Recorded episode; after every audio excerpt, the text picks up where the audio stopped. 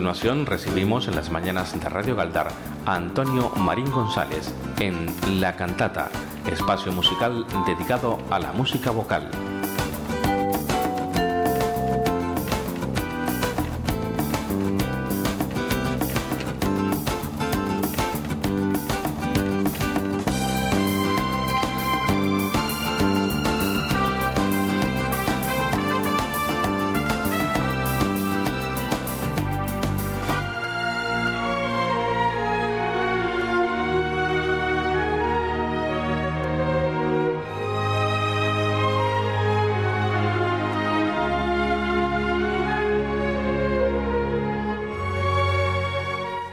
Iniciamos la cantata en su edición de martes 22 de junio con nuestro compañero Antonio Marín González aquí presente. Ah, hola Antonio, buenos días. Muy buenos días, hola Liz, ¿qué tal? Muy bien, ¿tú qué tal? Yo muy bien, aquí preparado para poner música. Bueno, además vienes con, con entusiasmo, eh, me estabas mostrando, bueno, eh, un, un, libro en formato tamaño súper, ¿eh? de, de, gran formato, con, con disco. Disco de vinilo, ¿eh? Además, Que, que, estás recuperando un poco esa, esa afición a escuchar la música en, en, el tocadisco. Bueno, se ha puesto un poco de moda, ha vuelto, lo que parecía que no iba a volver nunca, la verdad es que tiene una calidad, es, es lógico, es cierto que el vinilo, pues, eh, la aguja pues, pasa por los surcos y o sea, es un soporte mucho más eh, débil o mucho menos eh, con menos posibilidad de, vivir mucho que, otros actuales. Pero también es cierto que produce una, una calidad de música que a veces cuando la música se comprime, como se dice ahora con estos aparatos nuevos y para meterlo en, en pendrives y en cosas, pues también pierde. Y están sacando discos nuevos, porque los que yo tengo pues son viejos. Este disco se grabó en 1979, pero están haciendo discos nuevos, entonces es cuestión de meterse otra vez en, al que le gusta hay música en plan tranquilo, sin que eso quiera decir que hay que abandonar lo nuevo, evidentemente que no. absoluto. Pero si vuelven los pantalones de pata de campana, ¿no van a volver los tocadiscos? Claro que sí. Bueno, a mí los pantalones de pata de campana no me preocupan demasiado. Bueno, ese, ese libro ¿Por qué traigo, ¿Por qué traigo esto? Exacto. Es un libro de maestros de capilla de la Catedral de Las Palmas. Sí, esto es un trabajo que vamos a hablar un poco de él hoy y en unos cuantos programas más, más adelante que iremos intercalando en nuestra programación, porque me parece mm, importante. Tú sabes que en más de una ocasión mm, hemos dicho, he dicho yo concretamente en este programa, que es imposible, que no se puede conocer, eh, sobre todo en profundidad, la historia de la música europea y por lo tanto española, sin estudiar o investigar todo el material, la enorme cantidad de material musical que existe llenas de polvo en legajos metidos ahí en los archivos musicales de las catedrales. Esto es una verdad absoluta, o sea, es cierto y esto es así debido a los grandes y estrechos vínculos que ha habido históricamente entre la iglesia y el arte musical o entre el arte musical y la iglesia, como, como quiera gran parte de la música que hemos heredado ha venido de que se hizo en la iglesia para el culto, ¿no? Desde siglos XIII, el XII, el X, yo qué sé. Y entonces eh, la investigación de esto eh, normalmente se queda pues entre un grupo de estudiosos, de, de, especialistas, ¿no? Pero la investigación y el estudio de estas obras no debe ser solamente para ese grupo, debe salir del reducido círculo de los especialistas para propagarse por todos los sectores públicos, sobre todo en el sector educativo. Y esto que acabo de decir ahora es la finalidad que se propuso el servicio de publicaciones del Ministerio de Educación en aquellos años, en los 70, en la década de los 70, haciendo aquella famosa colección, bueno, por lo menos para los que les gusta la música, una colección discográfica que se llama Monumentos Históricos de la Música Española. Y dentro de ello estaban un montón de trabajos dedicados a los maestros de capilla de las catedrales, por eso que te decía antes, los historiadores musicales se han dado cuenta que para conocer en profundidad la música hay que estudiar la música religiosa que está metida, que muchas veces no que fuera música religiosa, era la única música que había en aquellos tiempos. ¿no? Por eso la importancia de este trabajo que te traigo aquí, porque este trabajo es...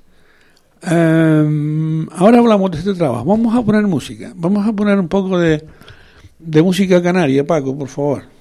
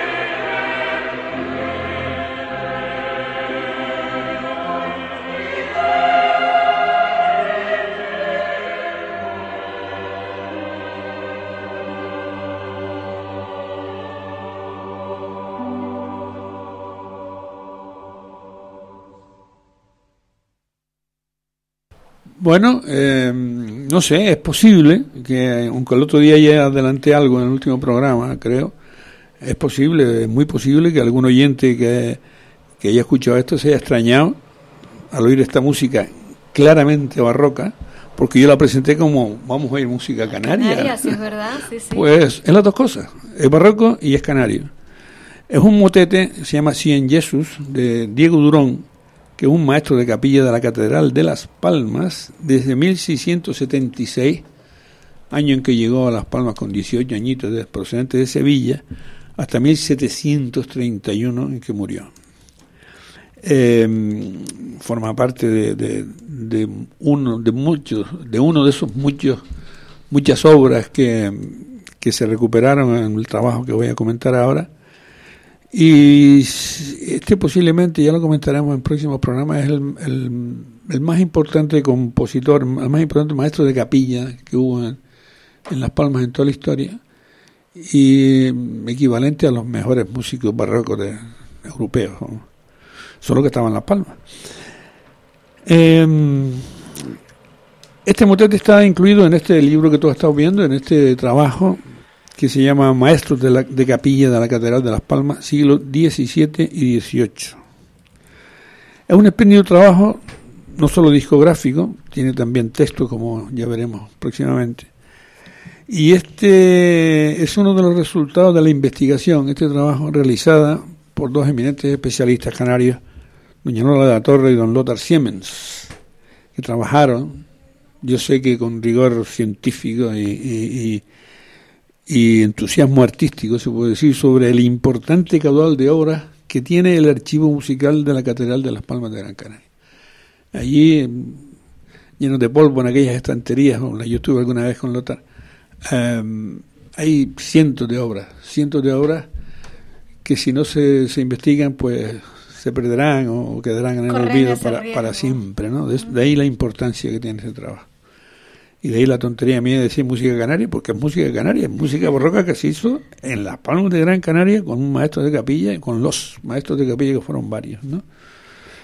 Um, vamos a seguir escuchando música, vamos a seguir otro, escuchar otro motete de este mismo autor, de Diego Durón.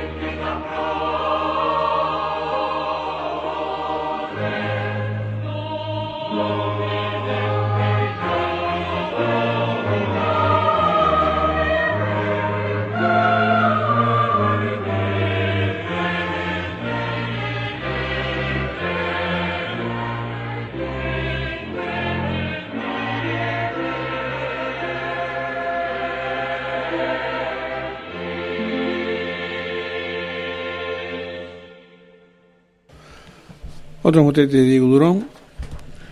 Hay que decir ya que todo este trabajo, la transcripción de, de, la música y el asesoramiento musicológico, es un trabajo inmenso, un trabajo muy, muy de mucha dedicación, se deben a Lothar Siemens. Lothar Siemens. Y la, también, también la, colaboró y ayudó doña Lola de la Torre y la redacción de los textos, uno que tú estuviste dejando aquí, que es la historia de, de la capilla de música de la catedral, es de doña Lola. Y después hay unos comentarios musicales sobre música religiosa española con bajo continuo, que hay algunas obras ahí que ya oiremos. y también sobre los maestros de capilla, todos los que hay y sus obras, que son de Lothar Siemen también. O sea que es un trabajo enorme de, de los dos que tuvieron un montón de tiempo trabajando ahí. Muy bien, voy a comentarte una anécdota pequeñita, pequeñísima. Quiero enviarle un saludo muy cariñoso a una oyente, a Rosy Guerra. Y eh, compartimos, estamos en un grupo de estos de WhatsApp, ¿no? Donde hay muchísima gente metida. Bueno, pues acaba de enviar algunos audios y son audios de, este espacio, de la cantata que ella está recomendando ah. a que escuchen en directo en estos momentos a través de la emisora a este grupo. Y fíjate, como estoy en él, me ha llegado a mí también. Gracias, Rosy, por hacernos esa difusión tan bonita. Ya, bueno, hoy es un programa un poco... No sé si a lo mejor a mucha gente no le, no, va a parecer que es muy antiguo, pero no, cuidado, pues música canaria. Es, que eh, no todo el mundo conoce la, la música que hay en la catedral y los trabajos que se han hecho. Desgraciadamente el Lothar murió hace un par de años y Doña Lola mucho antes, pero hay gente que se dedica a esto. comentamos hace un par de programas la señora que le dieron los premios Canarias, la, investigadora de, de, la de Laguna, que también se dedica a estas cosas. Em, los intérpretes de todo lo que hemos escuchado hasta ahora y de lo que vamos a seguir escuchando en estos programas, porque todo es canario en este libro, bueno, claro, no, algunos eh, solistas de la orquesta son extranjeros que trabajan en la orquesta, ¿no? Son eh, de esta obra discográfica que, repito, se llama Maestros de Capilla de la Catedral de Las Palmas, siglos XVII y XVIII, no se olvide que estamos oyendo música de esa época. Son la coral polifónica de Las Palmas eh, y los solistas que hay de, porque siempre hay un solo instrumento acompañando, o dos, con lo que se llama bajo continuo, no es la orquesta completa. Son solistas de la Orquesta Sinfónica de Las Palmas y todos dirigidos por, por el maestro Falcón Sanabria, por Juan José Falcón Sanabria, del que hemos nombrado muchas veces, también murió hace unos años. ¿Recordamos de cuándo es la grabación? Sí, esto se grabó, me acuerdo perfectamente, en 1979. Eh, me acuerdo además porque en algún momento yo no fui a algún, alguna de las grabaciones porque estaba eh, con follones en la UNED, en la universidad, estaba terminando otra de mis carreras. Y Pero dentro del coro está la voz de Antonio también. Sí, sí, por ahí está. No, no solamente en el coro, sino en la cantidad de veces que estas horas sobre todo las de Diego Durón y la de Miguel de Jordi y la de un, eso se llama el himno al de San José, hay como seis o siete horas de todas, todas estas, hay once en este, en este trabajo que se difundieron mucho en aquella época, nosotros la hemos cantado en toda la península, eh, en todos los conciertos de Gran Canaria siempre se cantaba y en toda Europa, o sea, la Que tenían difusión en su día. Sí, hombre, claro, es que tú vas a, Bruselas, como hemos ido a cantar, y dices, oye, barroco, siglo XVII, las Palmas de Gran Canaria, que se den cuenta en Europa aquí también hacíamos cosas. Em, decía todo esto, ah, de que la, era la, coral polifónica de Las Palmas. Y cuando digo esto, quiero, siempre digo, no sé si lo he dicho alguna vez aquí en el programa, yo siempre he dicho la, coral de Falcón, la coral de Juan José Falcón Sanabria, porque es la misma que empezó, yo, estoy en ella desde el principio, porque yo canté con Juan José en la Juventud Musical ya en 1961, ha llovido algo. No estaba ni por aquí. No me imagino. y después fundó la Coral Polifónica de Las Palmas, que al principio se llamó Coral Polifónica de la Caja Insular de Ahorros de Canarias. Porque la Caja de Ahorros, que, es una cosa llamada la, obra cultural, exacto, la patrocinó y la... Y le ayudó y teníamos un sitio para enseñar y tal, tal, y le ayudó a Falcón, y le pagaba todas esas historias, ¿no? Entonces, luego de un montón de años, pasó a llamarse Coral Polifónica de Las Palmas que más o menos esta época que la, la, la, cogió el ayuntamiento de Las Palmas. Pero seguía siendo el lugar de Falcón, éramos los mismos, era el mismo director y tal. Y luego, años más tarde, fue la coral polifónica de la Universidad de Las Palmas de Gran Canaria, cuando yo asistía a la universidad. Muy bien. Pero mm, para nosotros y para la gente que lo conocía en aquella época era la coral de Falcón. Claro. es la misma. Lo que pasa es que pasó por diferentes etapas con diferentes patrocinadores, diferentes sitios para ensayar, etcétera, ¿no? pero era la misma, la que viajó tanto por toda España, por toda Europa y por, por, América, incluso una, una, coral que estuvo muy bien considerada en toda Europa y que desgraciadamente fue desapareciendo y, que, desapareció cuando Falcón murió. Y que viajó y que difundió y que ayudó a, efectivamente. Bueno, eh, nos acaba de explicar, como sigue la escucha en directo, nos dice Rosy, ¿sabes por qué difundo? En mis grupos dice, me encanta todo lo que tenga que ver con la cultura y este es un mm. programa maravilloso, hecho con muy buen gusto. Gracias. Bueno, pues gracias. lo, que, lo que intentamos hacer es mm, música y música buena y decir cosas. Por ejemplo, esto no es muy conocido. en cuanto me encontré el disco, digo, esto lo tengo que llevar a, la cantata porque, porque sí, además tiene 11 grabaciones muy buenas, o sea, nos va a dar para unos cuantos programas. ¿Y ahora qué vamos a escuchar? Bueno, siguiendo escuchando, vamos a, escuchar una de las obritas que más cantamos también, junto con esta de Diego Durón. Eh, se trata de, un, de una antífona pascual de otro de esos maestros de capilla, Miguel de Yoldi, que también fue estudiado y rescatado por Doña Lola y por Lothar, y se llama Regina Celi Letare. Como es muy religiosa, es una antífona pascual que se cantaba también en la iglesia de la, de la, en, la, en, la, en, la, Catedral de Las Palmas por Semana Santa casi siempre. Y nosotros la hemos cantado en infinidad de sitios. Es muy muy bonita, muy claro. Yo como la conozco me, me suena mucho, me puedo cantarla aquí, pero eh, es una música barroca, de Las Palmas del siglo XVII.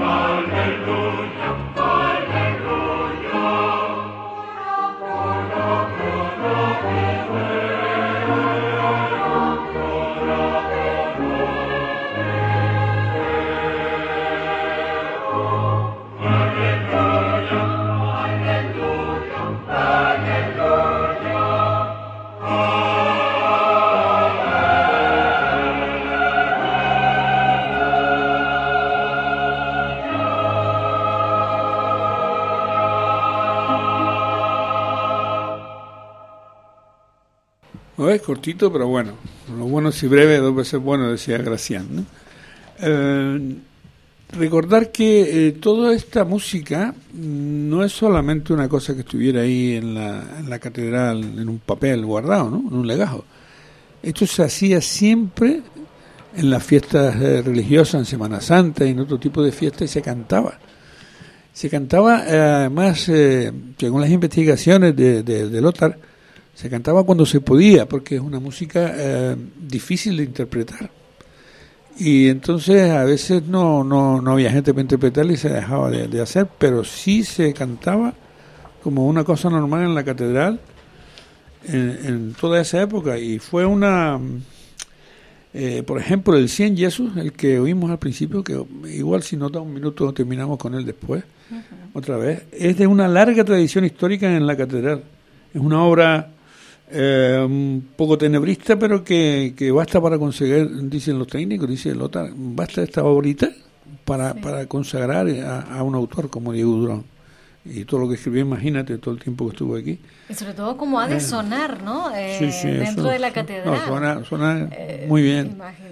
esto una, fíjate que esto es una grabación que yo saqué de este disco de vinilo y, y, que Paco lo buscó, él lo tiene metido en el ordenador, o sea, siempre pierde, pero en una, en una catedral con un coro de 40 voces como nosotros suena. Eh, y decir eso, que esto además se cantó, eh, este concretamente se siguió cantando una vez muerto Diego Durón y siguió cantándose en Semana Santa hasta final y finales del 19 y principios del 20, o sea que hasta hace unos, años se siguió cantando esto en la catedral. Bueno, como ya nos hemos rayado bastante con música barroca, no sé si hemos sido un poco pesados, pero me entusiasmó cuando vi esto.